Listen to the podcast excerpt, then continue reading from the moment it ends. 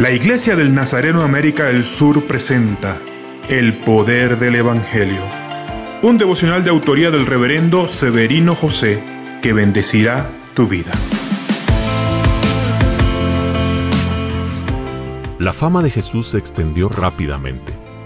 Todos los de la región que tenían enfermos traían a sus enfermos hasta él.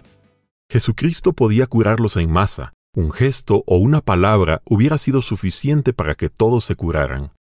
Sería más simple y rápido, pero la principal intención de Jesús no era solo sanar, sino salvar, y no existe la salvación en masa. La salvación solo ocurre individualmente. Cada persona de una manera única y particular necesita sentir el toque de nuestro Señor.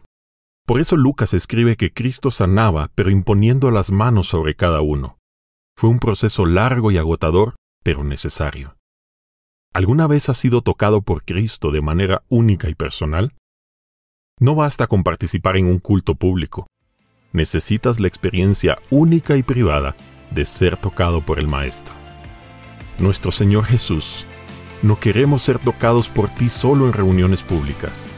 También necesitamos un toque personal tuyo sobre nosotros ya que somos transformados por tus manos sobre nosotros.